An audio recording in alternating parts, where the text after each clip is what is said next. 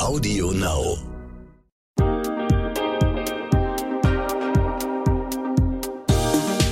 Hi, ich bin Anissa vom Podcast What the Finance. Ich habe mir überlegt, zu dieser verrückten Corona-Situation eine Extra-Folge aufzunehmen, weil ich längst nicht mehr verstehe, was da an der Börse passiert. Deshalb telefoniere ich jetzt gerade mit Jessica Schwarzer, die ja schon in einer vorherigen Podcast-Folge bei mir Gast war und mir als Börsenexpertin bestimmt ganz viel erklären kann. Wir sitzen beide im Homeoffice und telefonieren, deshalb wundert euch nicht, wenn der Ton dieses Mal nicht so ganz perfekt ist, so wie ihr es gewohnt seid. Hi Jessica, wie geht's dir? Hallo Anissa, eigentlich relativ gut. Mir fällt zwar demnächst hier die Decke auf den Kopf und äh, die Börsenzeiten sind ja auch nicht gerade besonders äh, toll, im Gegenteil, aber mir geht es den Umständen entsprechend wirklich gut. Okay, kannst du mal beschreiben, was passiert eigentlich gerade an der Börse? Naja, an der Börse, sagt man ja immer so schön, wird die Zukunft gehandelt. Und mhm. wir sitzen ja nun alle im Homeoffice, dürfen nicht oder sollen nicht mehr raus. Das Leben steht weitgehend still. Und das ist ja nicht nur ein deutsches Phänomen, sondern weltweit. Ähm, das Wirtschaftswachstum wird natürlich massiv zurückgehen. Gerade hat VW die Produktion in vielen, vielen Werken eingestellt. Das ist, sind natürlich so Sachen. Lufthansa fliegt fast nicht mehr. Ähm, das sind natürlich äh, Schäden für die Weltwirtschaft. Und dadurch ähm, gehen Börsianer eben davon aus, dass wir erstens ein sehr viel geringeres Wirtschaftswachstum haben werden. Eine globale Rezession ist wahrscheinlich nicht mehr abzuwenden, die wird kommen. Ähm, mal gucken, wie lange das dann dauert. Und das sind natürlich alles keine äh, guten Nachrichten. Und äh, deswegen haben äh, viele, viele Börsianer, Aktionäre auf den Verkaufsbutton gedrückt. Und ähm, schmeißen alles auf den Markt, ähm, was nicht nicht und nagelfest ist. Und deswegen erleben wir gerade an der Börse einen wirklich massiven Crash. Crash heißt, dass die Kurse um mehr als 25 Prozent abstürzen. Wir haben beim DAX mittlerweile ein Minus von 40 Prozent und das in nur vier Wochen. Also wir haben vor vier Wochen noch ein Allzeithoch gehabt. Und wenn man sich das mal vorstellt, die 30 größten deutschen börsennotierten Unternehmen sind im Schnitt 40 Prozent weniger wert als noch vor einem Monat. Das ist wirklich richtig, richtig heftig und da braucht man gute Nerven. Okay, und die Ursache für all das ist das Coronavirus und die Unsicherheit, die dadurch ausgelöst wird. Ja, man sagt immer so schön, dass die ähm, Börse in der, ja, dass die übertreibt, zur Übertreibung neigt. Das kann auch alles wirklich alles äh, sehr viel zu viel sein, was da an Kursrückgang passiert ist. Aber wenn eben Panik ausbricht, wenn alle ihr Geld, ihr Vermögen sichern wollen, wenn alle durch die gleiche Tür wollen, nämlich einfach nur raus, dann passiert sowas. Das haben wir schon früher erlebt. Ähm, wir haben eine Internetblase gehabt zur Jahrtausendwende, die geplatzt ist. Damals hat der DAX 75 Prozent verloren. Wir haben die Finanzkrise gehabt, da können wir uns alle besser dran erinnern, 2008. Da hat der DAX ähm, 50 Prozent verloren. Das passiert gar nicht so selten.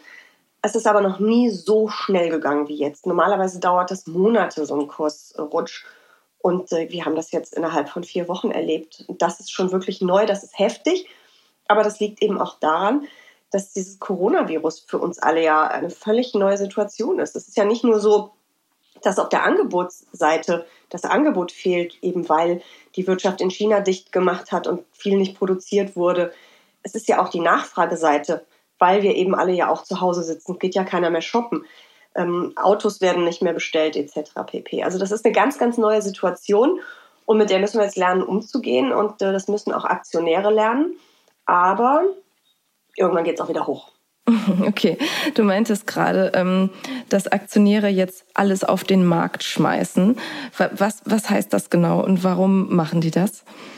Naja, man äh, erwartet natürlich einen weiteren Kursrutsch. Man äh, erwartet das in drei Monaten. Ähm, wir wissen ja gar nicht, wie schlimm es die Unternehmen jetzt getroffen hat. Wir, also wir wissen schon, es hat sie schlimm getroffen, aber wie die Zahlen am Ende wirklich aussehen werden, wer da vielleicht sogar in Schieflage gerät, das wissen wir ja noch nicht genau. Und äh, deswegen verkaufen sie erstmal ihre Positionen und warten ab. Ähm, und wir werden dann sehen, wenn die Quartalszahlen fürs erste Quartal, da ist es ja noch nicht so schlimm, ähm, fürs zweite Quartal kommen, ähm, wie stark der Schaden ist. Das müssen wir halt abwarten und ähm, man geht dann lieber auf Nummer sicher und verkauft erstmal und schaut sich das an. Okay, und warum reagieren die Finanzmärkte denn überhaupt so empfindlich? Warum, warum ist das so krass momentan? Also es ist wirklich diese Hysterie, diese Panik, die da ausgebrochen ist. Ähm, wahrscheinlich ein Stück weit auch zu Recht. Es kann aber eben auch, wie vorhin schon gesagt, Übertreibung sein was ganz verrückt ist, normalerweise ähm, helfen so Stützungsprogramme der Notenbanken. Die mhm. haben ja die mhm. Zinsen bereits massiv gesenkt. Die haben äh, für den Interbankenmarkt die Konditionen verbessert. Moment, da musst du einmal, verstärkt. das musst du einmal erklären. Also Zinsen werden gesenkt. Wer beschließt denn sowas? Wer macht das und warum macht man das? Also was erhofft man sich durch sowas? Also das machen die Notenbanken. Ähm, das ist einmal die ähm, Fed, die Federal Reserve in den USA, die amerikanische Notenbank. Und dann ist es ähm, die EZB, die Europäische Zentralbank, die eben hier für unseren Euroraum zuständig ist. Und ähm, die sind weitgehend unabhängig oder sollten es zumindest sein. Und ähm, die steuern so ein bisschen das, ähm, ja, im Prinzip das Wirtschaftsleben auch ein Stück weit. Also wenn du natürlich die Zinsen senkst und Unternehmen billiger an Geld kommen, sich billiger refinanzieren können. Unternehmen haben ja Schulden, müssen sie auch haben. Um zu investieren, müssen sie ja Geld sich leihen. Es geht ja nicht immer alles aus dem laufenden Geschäft und aus den laufenden Gewinnen. Das ist was völlig Normales im Wirtschaftskreislauf. Aber wenn das Geld, man sagt dann immer, wenn das Geld billig ist, billiges Geld, dann äh, hat man natürlich eher ähm, den Mut und den Anreiz äh, zu investieren und sich Geld zu leihen, als wenn die Zinsen sehr hoch sind. Das hat in der Finanzkrise wunderbar geklappt. Ähm, wir haben ja schon lange diese Null- und Niedrigzinspolitik. Ähm, in den USA war ja zuletzt ähm, die Zinswende eingeleitet worden. Da ging es ja schon mal ein Stück weit hoch. Jetzt sind sie wieder fast bei Null, also die haben richtig durchgegriffen. Und das verpufft aber dieses Mal und das mhm. ist wirklich ähm, beeindruckend. Und da gibt es so verschiedene ähm, Gründe oder, oder Argumente, die angeführt werden. Also einmal, was ich vorhin schon sagte, dass wir so einen äh, Angebots- und Nachfrageschock haben, was einfach neu ist. Okay. Und mh, mm, dann gibt es aber auch ähm, teilweise so Stimmen, die wieder, und das glaube ich, ist auch ein Grund, so ein bisschen diese Börsenpsychologie anführen dass ähm, die, die US-Notenbank eigentlich sich Mittwoch zum Beispiel getroffen hätte diese Woche. Und es kam aber am Sonntagabend überraschend ein Mega-Zinsschritt. Da, als ich das am Montagmorgen gesehen habe, habe ich gedacht, hoppla, wie schlimm ist die Lage denn wirklich, dass die nicht drei Tage warten konnten bis zu ihrer regulären Sitzung? Also manchmal verunsichert das scheinbar ähm, die Märkte mehr, als dass es hilft. Auch das ist neu. Also wir haben so mit, mit einer ganz neuen Gemengelage zu tun. Und ähm, wenn da schon die Profis ähm, manchmal äh, wirklich mit großen Fragezeichen im Gesicht vor ihren Rechnern sitzen ähm, und sich auch so äußern teilweise, äh, möchte ich nicht wissen, wie es dem einen oder anderen Privatanleger geht. Moment mal. Dir geht das hier alles etwas zu schnell oder vielleicht auch nicht schnell genug, weil du dich schon ein bisschen auskennst in der Finanzwelt? Dann habe ich einen Tipp für dich. Die Brigitte Academy Masterclass Finanzen unser umfassendes, flexibles Online-Video-Coaching-Programm, mit dem du deine Finanzen rundum regelst und langfristig nachhaltig in deinen Vermögensaufbau startest. In acht Wochen vermitteln dir vier unabhängige Expertinnen, unter anderem in Videos, Live-Sessions und virtuellen Kleingruppentreffen, alles rund um die Themen wie private Altersvorsorge, ETFs und Fonds, Geld in der Partnerschaft und sogar Immobilien und Krypto. Mit der Brigitte Academy Masterclass Finanzen entwickelst du deine ganz persönliche Vermögensstrategie und setzt sie um. Denn wir von der Brigitte Academy finden, finanzielle Unabhängigkeit verändert dein Leben. Du willst wissen, wie genau? Auf brigitte.de slash masterclass minus Rabatt 100 und die 100 als Ziffer ausgeschrieben, findest du alle wichtigen Informationen zur Masterclass, Timings und Tickets. Übrigens, die ersten 50 Teilnehmerinnen erhalten einen Rabatt von 100 Euro. Und jetzt weiter mit dem Gespräch. Welche Maßnahmen werden denn sonst gerade noch ergriffen, ähm, abgesehen von der Zinssenkung? Oder was meinst du da, ihr Experten, was sollte denn gerade noch, ähm, welche Maßnahmen sollten noch ergriffen werden? Also was ja auf jeden Fall schon passiert, auch zur Stützung ähm, der, der Wirtschaft. Es gibt Fiskalprogramme, ähm, es gibt äh, günstige Kredite und Hilfsprogramme, Notfallfonds in verschiedenen Ländern. Die EU wird hoffentlich auch an einem Strang ziehen. Da wird ist aber schon viel zu hören. Also es wird halt alles getan, um wirklich äh, die Wirtschaft zu stützen und ihr zu helfen, damit sie dann eben, äh, wenn wir den Schock hinter uns haben und das Coronavirus hinter uns haben, dass sie wieder erstarkt äh, loslegen kann. Okay, das, das ist halt wichtig. Mhm. Das heißt, es, es, funktioniert alles so ein bisschen indirekt. Das heißt, wir müssen erst die Wirtschaft ankurbeln, Wirtschaft stützen, um dann dadurch wieder die Börse zu stabilisieren. Mhm. Genau, also es gibt teilweise ähm, jetzt schon auch positive, ab und zu steigen die Kurse ja zwischendurch auch mal, um dann gleich wieder zu stürzen allerdings.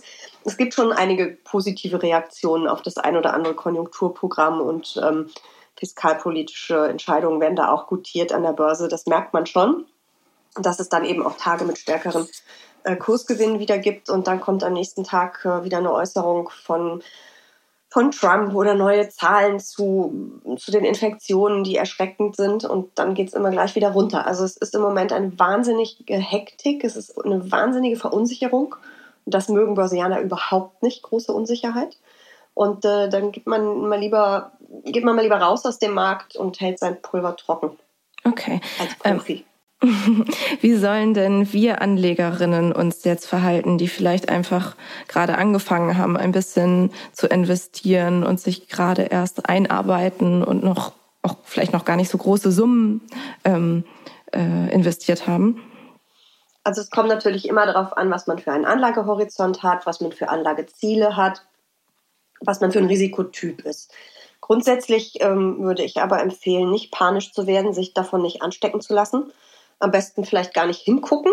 ähm, das hilft manchmal auch, um ruhig zu bleiben. So mache ich es auch ein bisschen. Ich habe zwar schon nachgekauft, äh, was vielleicht ein bisschen früh war, ähm, aber ich gucke da jetzt gar nicht mehr so genau in mein Depot. Also auf die Märkte gucke ich schon, äh, was da passiert, weil ich eben einen langfristigen Anlagehorizont habe und sage, das wird alles wieder gut. Die anderen Crashs haben wir ja auch irgendwann wettgemacht, die Verluste. Ähm, okay. Man braucht halt dann den langen Atem Ganz wichtig ist jetzt bitte, bitte nicht die Fondssparpläne und ETF-Sparpläne aussetzen oder gar kündigen. Jetzt gibt es Aktien super günstig. Jetzt sammelt man richtig billig viele Anteile ein. Einfach weiterlaufen lassen. Vielleicht sogar darüber nachdenken, sie etwas aufzustocken. Vielleicht nicht mehr nur 50 Euro im Monat, sondern sogar 100, wenn man es sich leisten kann. Ähm, weil das sind schon Schnäppchenpreise im Moment. Das kann noch weiter runtergehen, ja. Aber ähm, ich wage mal die Prognose, es geht auch irgendwann wieder hoch und irgendwann werden wir auch wieder eine 13 oder eine 14.000 sehen im DAX. Ob das nächstes Jahr passiert oder übernächstes, vielleicht dauert es auch vier Jahre, das ist egal.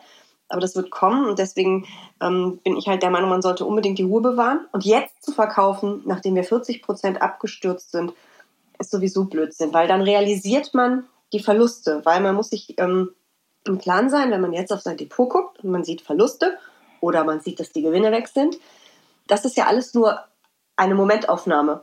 Wenn ich aber verkaufe, dann ist es, äh, realisiere ich das. Und dann ist der Schaden wirklich auf dem Konto. Deswegen einfach mal ein bisschen die Ruhe bewahren, nochmal über die langfristigen Ziele nachdenken, vielleicht sogar schon nachkaufen. Das wäre aber, glaube ich, Börse für Fortgeschrittene, weil da muss man schon dickes Fell und dicke Nerven haben. Aber ich denke, irgendwann wird das alles wieder gut, auch wenn es sich im Moment nicht so anfühlt. Muss man ein bisschen dickes Fell haben. Was macht euch denn so sicher, dass ähm, auch diese Krise wieder überwunden wird? Naja, wie gesagt, werden ja an der Börse wird die Zukunft gehandelt und es werden ähm, Unternehmenserfolge gutiert und es wird ähm, die Welt, Weltwirtschaft wird ja wieder wachsen. Es ist ja nicht so, dass wir jetzt in Rezession stürzen und dann nie wieder Wirtschaftswachstum haben. Im Gegenteil, es wahrscheinlich kommt sogar eine ziemlich schnelle Gegenbewegung. Äh, Beispiel: Ich wollte mir jetzt eigentlich in diesen Wochen ein neues Handy kaufen nun sind die Läden dieses einen großen Unternehmens ja seit dem Wochenende dicht weltweit. Also gibt es das Handy vielleicht erst in einem Monat, vielleicht auch erst in drei Monaten. Wir wissen ja nicht, wie lange das alles dauert. Aber ich werde das Handy ja noch kaufen. So viele Sachen werden auch nach hinten verschoben. Andere Sachen haben wir natürlich für immer verloren. Die Flüge, die ich jetzt für die nächsten Tage abgesagt habe, die hole ich nicht unbedingt nach. Aber die Weltwirtschaft wird wieder wachsen. Und damit werden auch die Börsenkurse wieder steigen. Okay. Das ist einfach sicher. Mhm. Was ist denn mit solchen Produkten wie Gold oder Währungen? Heißt es da nicht immer, dass die krisensicher sind? Also geht es denen gerade gut? Mm, das ist ähm, ganz witzig. Also man sagt ja immer sichere Häfen sind unter anderem Gold ähm, und dann werden da manche Währungen genannt, wobei ich als Privatanleger nicht auf Währungen setzen würde. Das ist wirklich ein sehr schwieriges Geschäft. Mm, aber ähm, wenn du dir Gold anguckst, das ist eine Zeit lang gestiegen, Krisenwährung. Und auf einmal, als es wirklich teilweise so 10, 12 Prozent an den Aktienmärkten runterging, fiel auf einmal auch Gold. Wo man gedacht hat, warum fällt jetzt der Goldpreis um 3 oder 4 Prozent an einem Tag? Das ist eben auch diese, diese Panik, die da ausbricht, die Menschen wollen dann ihr Geld, die wollen Liquidität auf dem Konto haben und dann wird irgendwann einfach alles verkauft. Und dann auf einmal auch das Gold, was ja eigentlich die Krisenwährung ist. Mm, aber das wird sich auch alles wieder entspannen. Eine kleine Goldbeimischung finden ja viele ganz toll als ähm, ja, sicheren Hafen. Ich bin kein großer Goldfan, aber natürlich kann man das machen, natürlich kann man da investieren. Aber jetzt bloß nicht alle Aktien verkaufen und alles in Gold stecken. Okay, es ergibt ja sogar Sinn. Ähm, Gibt es vielleicht gerade sogar jemanden an der Börse, der profitiert von der Krise? Also diese Panik und dieser Kursrutsch ist so massiv, da stürzt wirklich alles ab. Also wirkliche Menschen die, oder Unternehmen, die profitieren, gibt es eigentlich nicht. Mm, wir werden wahrscheinlich hinten raus, wenn sich alles gelegt hat, äh, Unternehmen sehen, die sehr, sehr schnell wieder steigen werden. Äh, es gibt natürlich auch Unternehmen, die nicht so stark abschmieren wie alle anderen, klar. Wenn jetzt ein Unternehmen, äh, was DAX, äh, was börsennotiert ist, nicht DAX notiert, börsennotiert ist, den Impfstoff für Corona entwickelt, dann wird das bestimmt ähm, ein kommender Highflyer sein. Aber ich denke, erstmal jetzt die Gewinner zu suchen, schwierig. Okay. Was wäre denn mal ganz düster gedacht das Allerschlimmste, was momentan passieren könnte? Also der DAX kann natürlich weiter fallen. Ich habe vorhin die Beispiele gesagt. Als die Internetblase geplatzt ist, äh, ging es 70 Prozent runter. Das ist durchaus möglich, keine Frage. Ähm, das wäre natürlich sehr übel. Aber da auch da Ruhe bewahren, Füße stillhalten, langfristig denken. Ähm, das ist so ein düsteres Szenario. Dann äh, haben wir vorhin schon darüber gesprochen, dass äh, die globale Weltwirtschaft sicherlich in die Rezession rutschen wird. Das kann ein Quartal dauern, das kann zwei dauern. Das kann aber auch zwei Jahre dauern und dann haben wir wahrscheinlich den DAX minus 70 Prozent. Das wäre schlimm. Das würde irgendwann auch wirklich massiv Arbeitsplätze kosten. Äh, das wäre für uns alle übel. Aber ähm, ich hoffe immer noch, dass das so ein kurzer Schock sein wird. Und wenn wir vielleicht in vier oder sechs Wochen alle wieder raus dürfen und das normale Leben wieder anfängt, wenn es wieder Messen gibt, wenn es wieder Kongresse gibt, wenn wieder gereist wird, wenn wir uns wieder auf die Kö oder wie heißt eure Luxus-Einkaufsstraße in Hamburg? Die Mönckebergstraße. Also genau, wenn wir uns da wieder hintrauen, dann ähm, glaube ich, sieht die Welt schon wieder ganz anders aus. Okay. Aber es kommt ja darauf an, wann das so ist. Ne? Mhm. Du hast ja eben gesagt, ähm, so wie die ähm, Internetblase oder sowas, es gab schon mal andere Krisen. Kann man irgendwie sowas wie einen typischen Verlauf erkennen oder gibt es vielleicht sogar Phasen einer Krise, die man benennen kann, um das so ein bisschen besser einzuordnen? Hm, ja, aber ehrlich gesagt, ähm, man legt da mal hinterher so Schablonen aufeinander. In der Krise merkt man, das kann man das nicht wirklich erkennen. Also niemand weiß, ähm, wann das vorbei ist und äh, wie heftig das noch wird. Aber ähm, was auf jeden Fall oft passiert ist, dass Märkte massiv abstürzen und es dann eine schnelle Gegenbewegung gibt. Das haben wir auch an einigen Tagen in den letzten Wochen erlebt. Ähm, und davon sollte man sich aber auch nicht zu sehr anlocken lassen und zu gierig werden, weil das sind meistens kurze Gegenbewegungen und dann geht es gleich wieder abwärts. Ähm, also es geht ja, so Börsenkurse fallen ja nicht wie ein Messer, auch wenn es diese ähm, Börsenweisheit gibt, greife niemals in ein fallendes Messer, tut nämlich weh. Aber also es gibt, gibt schon so ein paar Kennzahlen auch, aber das ist schon sehr schwierig zu erklären. Also es gibt so ähm, Kursbuchwert, ähm, das erkläre ich aber jetzt nicht, weil da braucht man eine Mathe-Vorlesung. Und wenn der unter eins fällt, dann äh, hat man in vielen Krisen gesehen, dass es dann wieder hochging und die Krise das Schlimmste überstanden war. Und genau das ist in den letzten Tagen passiert. Aber muss das jetzt wieder so sein? Hm, nö, muss es nicht. Ah, okay. Ähm, woran also erkenne ich die DAX-Unternehmen billiger als, ähm, als das, was da eigentlich. Das ist ein Sonderangebot, ein Schnäppchen. Okay. Woran erkenne ich den Moment denn, ab dem es der Börse wieder gut geht oder ab dem ich vielleicht auch wieder investieren sollte? Also, wenn ich eine Kristallkugel hätte, könnte ich dir diese Frage beantworten. Habe ich aber nicht. Ähm, das ist wirklich sehr schwer äh, zu sehen und zu erkennen. Das ist auch wieder so eine Sache im Nachhinein, äh, ist das einfach, aber äh, während man drinsteckt, eben nicht. Wann man investieren sollte. Ich habe ja vorhin schon gesagt, ETF und Fondssparpläne laufen lassen, bitte laufen lassen. Und damit investiert man ja quasi immer oder mhm. zumindest einmal im Monat. Das finde ich wichtig. Kann man auch jetzt drüber nachdenken, sowas erst abzuschließen. Super Idee. Mhm. Ähm, man kann überlegen, wenn man jetzt ganz viel Geld auf dem Tagesgeldkonto liegen hat, was man in den nächsten Jahren, bitte unbedingt in Jahren denken, also fünf, besser zehn Jahre nicht braucht, kann man natürlich schon mal nachdenken, ob man das ein oder andere jetzt einsammelt. Mhm. Man kann aber auch noch ein bisschen warten. Das Problem ist, ähm, man nennt das Markttiming. Ähm, man findet nie den richtigen Zeitpunkt zum Kaufen oder zum Verkaufen. Also vor vier Wochen, als der DAX sein Allzeithoch markiert hat, wenn du mich gefragt hättest, hätte ich gesagt, die Weltwirtschaft wächst, das läuft doch alles wieder besser. Ähm, natürlich steigt der DAX weiter. Niemals hätte ich gedacht, dass wir in den vier Wochen danach 40 Prozent verlieren. Also das heißt, dieses Market Timing ist mega schwierig. Oben aussteigen, unten einsteigen, das schafft niemand. Und wenn es mal einer schafft, dann ist das echt Glückssache. Und deswegen bin ich auch so ein großer Fan von Sparplänen, weil du einfach diesen, diese Fallstricke nicht hast, zur falschen Zeit zu kaufen. Okay. Weil du eben einfach immer kaufst. Okay, liebe Jessica, ich danke dir sehr für das Gespräch. Du hast mir das etwas verständlicher gemacht, was gerade da so abgeht. Ähm, und wenn ihr noch Fragen habt, dann meldet sie mir doch einfach wie immer an academy.brigitte.de oder schreibt uns auf Instagram. Ich freue mich wie immer über alle Nachrichten. Und ich antworte auch gerne. danke für die Einladung. Sehr gerne.